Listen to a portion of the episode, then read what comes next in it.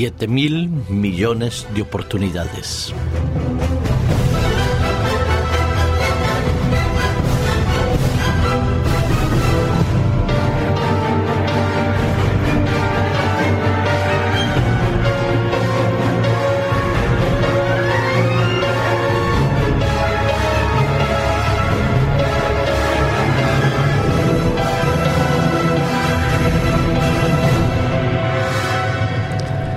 La década de los 70, un famoso sociólogo decía que no llegaríamos a producir alimentos suficientes para el incremento de la población mundial. 30 años más tarde, 30, 40 años más tarde, nos encontramos con una realidad que no es tan lejana aquella perspectiva o aquel panorama que nos planteaba aquel sociólogo de que no habría alimentos para todos. Digo no es tan lejana porque cada día mueren, por ejemplo, mil niños por diarrea, mueren mil personas por inanición y cada día mueren muchísimas personas por falta de nutrición, de alimentos em, en buena calidad por asistencia sanitaria o por problemas de diferente índole. Es verdad que cada día tenemos una mayor producción alimentaria en diferentes lugares de nuestro planeta Tierra, pero solo ocupa el 30% de la población mundial la que se considera que vive en buenas condiciones, mientras que el resto, desafortunadamente, vive en situaciones de dificultad y de precariedad muchos otros. En el año 70 éramos 3.500 millones de habitantes. Al terminar este mes, si las estadísticas que, que, aparecen en el informe de la ONU son más o menos fiables, nosotros habremos duplicado el número de habitantes en 40 años. Si de el año 71, que era la estadística de la ONU, eh, que decía que éramos 3.500 millones de habitantes. Las previsiones de la ONU son que para el 31 de octubre seremos 7.000 millones de habitantes, 7.000 millones de opciones, 7.000 millones de oportunidades para que podamos reflexionar sobre lo que somos, lo que hacemos, lo que tenemos o lo que damos. Los números hablan por sí solos hoy en día el 97% de las personas que nacen hoy en día nacen en los países más empobrecidos o en los países en vía de desarrollo. La Europa industrializada, rica y poderosa está en una tasa de decrecimiento, lo que indicaría, por ejemplo, que aproximadamente dentro de unos 50 años en Alemania el índice de habitantes de este del país sería aproximadamente un 15% menos que el que tiene hoy en día, mientras que en países como en Etiopía se habrán duplicado la población del mundo. Nosotros pasaremos eh, a final de este siglo, si Cristo no ha venido antes, según las previsiones de la ONU, seremos mil millones de personas hoy en, el 2100 nosotros habremos, hablo de África, habremos triplicado el índice de habitantes que existe hoy en día, que son 3.600 millones de habitantes en los países eh, pobres o en vías de desarrollo que es lo que nosotros estamos percibiendo o constatando, que el ciudadano de hoy nace en un mundo interconectado, con una capacidad de poder comunicarse inmediatamente, fracciones de segundos, y sin embargo la brecha entre los países ricos y los países pobres es cada vez mayor. Nacemos en un mundo con las relaciones internacionales con nuevos desafíos, como los, por ejemplo los que hemos constatado a los acuerdos que han llegado en la Unión Europea en esta madrugada. Pero sin embargo, también los medios que le disponemos para llevar a cabo estas nuevas medidas son de dudosa eficacia.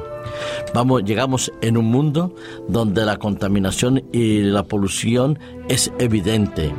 Eh, por ejemplo, el 7% de la población de hoy que está en los 500 millones de habitantes más ricos, producen el 50% de las emisiones totales de CO2 en el mundo. Es decir, el 7% produce el 50% de las emisiones en el mundo. Las diferencias son indudablemente enormes entre los ricos y los pobres y cada vez se hace más palpable y más dramática la situación de los países pobres. Nosotros alcanzamos 7 mil millones de habitantes en el planeta Tierra y los problemas no han dejado de existir y cada vez son mayores. Las injusticias, las crisis sociales, los problemas económicos, la contaminación, el desbarajuste de las economías mundiales, las, las situaciones de tensión, de guerras, a pesar de que se hablen de proyectos de paz, son cada vez más grandes. ¿Y qué hacemos nosotros? ¿Cómo respondemos nosotros hoy a los desafíos del siglo XXI frente a esos 7 mil millones de habitantes que seremos a final de este mes? El 50% de la población, por ejemplo en la India, carece de medios sanitarios. 460 mil personas viven hacinadas en infraviviendas la pobreza y, y el riesgo es indudablemente evidente. El precio de las frutas y las verduras en los países pobres ha subido entre un 15 a un 70% de lo que había sido el último año. Y todo para poder aumentar los beneficios de las grandes potencias y de los grandes capitales de este mundo. ¿Qué podemos hacer? ¿O qué esperamos cada uno de nosotros de los otros? A mí me encanta el texto del profeta Miqueas en el capítulo 6 y versículo 8, donde me plantea un desafío, un ideal y un objetivo a lograr para este nuevo milenio o este nuevo centenio o esta nueva década no importa el tiempo que falte para la venida de Cristo, creo que el llamado del profeta Miqueas es eficaz para cada uno de nosotros y para la sociedad entera. Dice eh, Miqueas en el capítulo 6, versículo 8, hombre, te ha declarado Dios lo que es bueno y lo que espera de ti. Primero que todo, hacer justicia, amar la misericordia y caminar humildemente ante Dios. Sí, lo que Dios espera de cada uno de nosotros en pleno siglo XXI, que frente a esos 7 mil millones de habitantes, nosotros seamos capaces de hacer la justicia, de practicar la justicia, de ser justos, que podamos amar a nuestro prójimo y practicar la misericordia, y que podamos, sobre todo, eh, estar en actitud de humildad y reverencia delante de Dios. Si nosotros, primero que todo, nos miramos a nosotros mismos, reconocemos la inmensidad de nuestros defectos y la impotencia de nuestras capacidades para resolver los problemas de hoy. Pero si miramos a Dios y lo reconocemos a Él como el Todopoderoso, nosotros andaremos con humildad delante de Dios y delante de los hombres. Seremos capaces de compartir lo que tenemos y de dar amor al que lo necesita. Podremos reivindicar los derechos del otro sin perder los nuestros y defender la autenticidad del otro frente a la injusticia que se comete a su alrededor. Sí, Dios pide y espera de nosotros que podamos tener hoy en día justicia, misericordia y humildad para que el desarrollo de nuestra sociedad sea más justo, más equilibrado y más respetuoso que cada uno de nosotros veamos en nuestro prójimo, en esos siete mil millones de habitantes, una oportunidad para practicar lo que Dios espera de cada uno de nosotros y no cerremos nuestros ojos a las necesidades del que nos rodea. Que Dios os bendiga y os guarde y haga resplandecer su paz en cada uno de vosotros.